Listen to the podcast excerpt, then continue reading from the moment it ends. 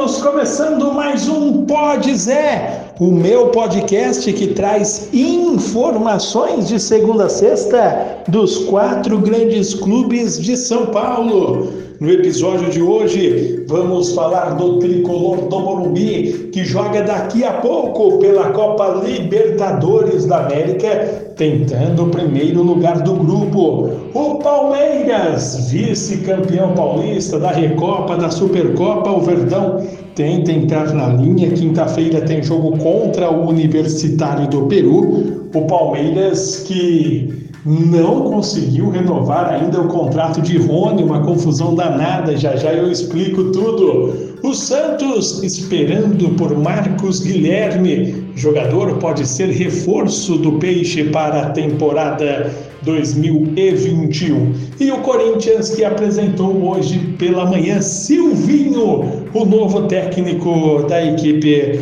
para a temporada no tudo isso você acompanha aqui na página laranja.com, no Spotify, no iTunes. Estamos em todas as plataformas digitais. Basta você seguir e compartilhar o Pod Zé. Estamos também em todas as plataformas digitais, aquela que você mais gosta de ouvir, você pode encontrar o Pod Zé.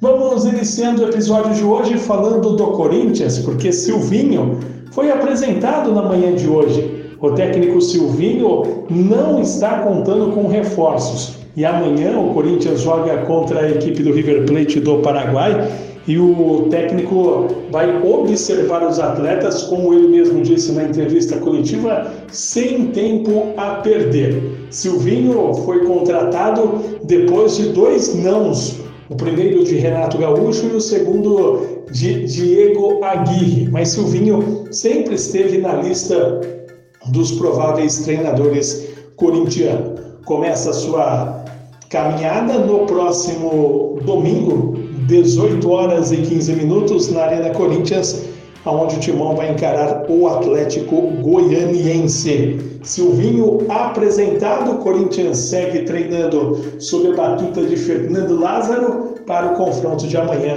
contra o River Plate do Paraguai, o último antes do início do Campeonato Brasileiro. Vale lembrar na Copa Sul-Americana o Corinthians já está eliminado.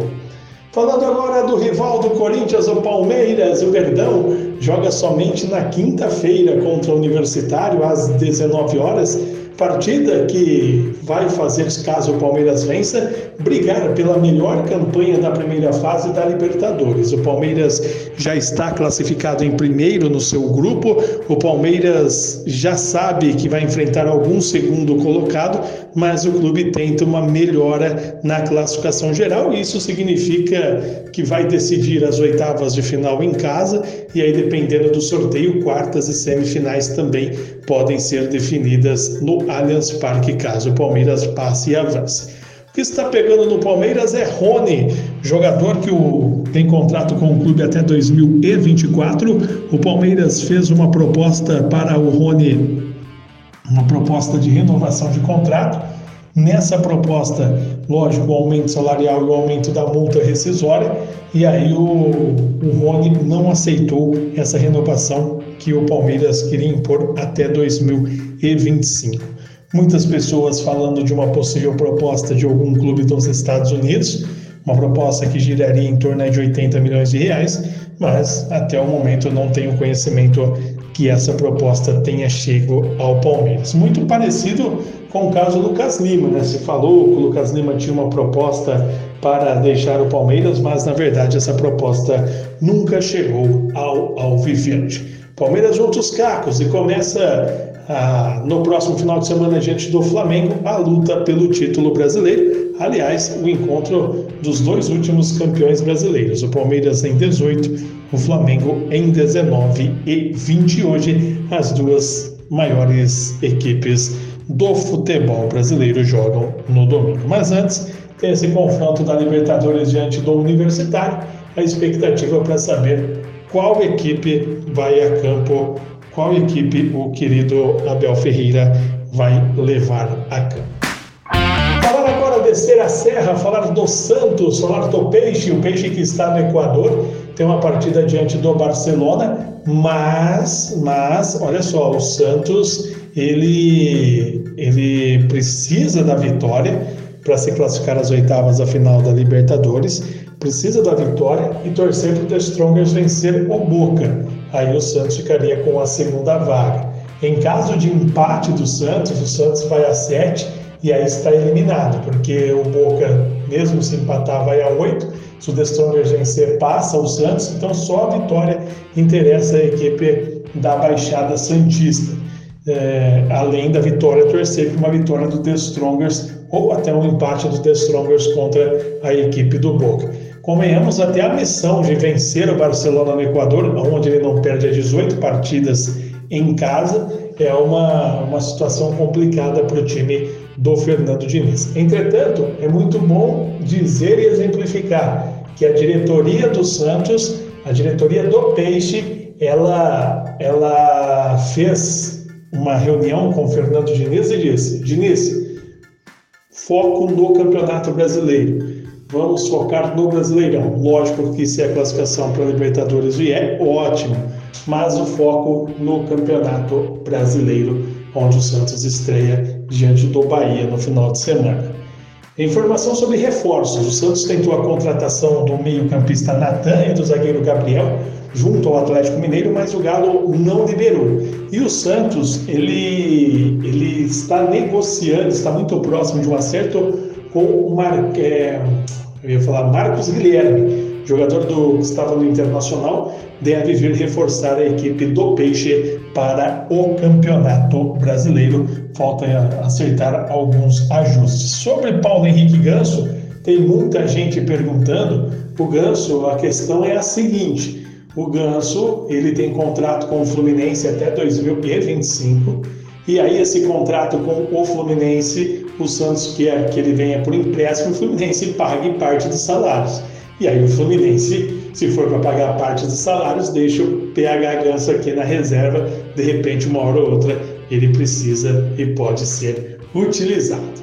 São as negociações do Santos, do técnico Fernando Diniz. Repito, hein? Diretoria deu aval para o Fernando Diniz trabalhar e focar no Campeonato Brasileiro mas é lógico, se a classificação Libertadores vier, excelente. Marinho, mais uma vez, não vai jogar o rei da América na temporada passada, sendo desfalque do Peixe esses dois últimos jogos da fase de grupos, um desfalque realmente de extrema importância.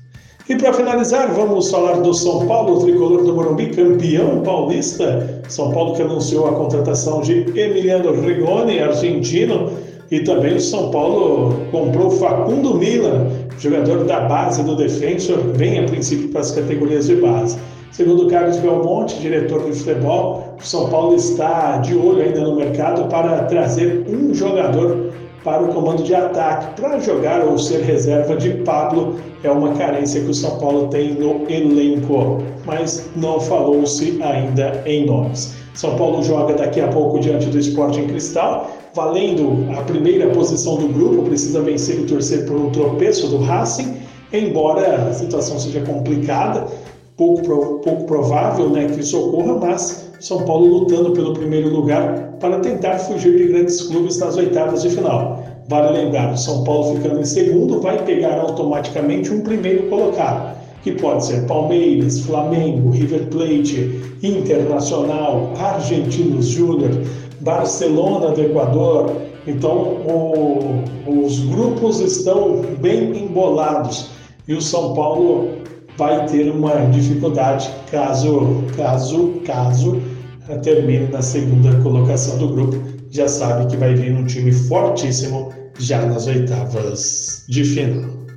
Essas foram as informações de hoje do meu podcast, o Pode Zé. Eu espero vocês amanhã onde vamos trazer tudo do jogo do São Paulo contra o Sporting Cristal, a preparação do jogo do Corinthians, que encara o River Plate do Paraguai, também do Santos, que vai ao Equador jogar contra o Barcelona, e o Palmeiras, que joga na quinta-feira contra o Universitário. Um beijo do Ganhão, eu volto amanhã. Abraço a todos e cuidem-se bem.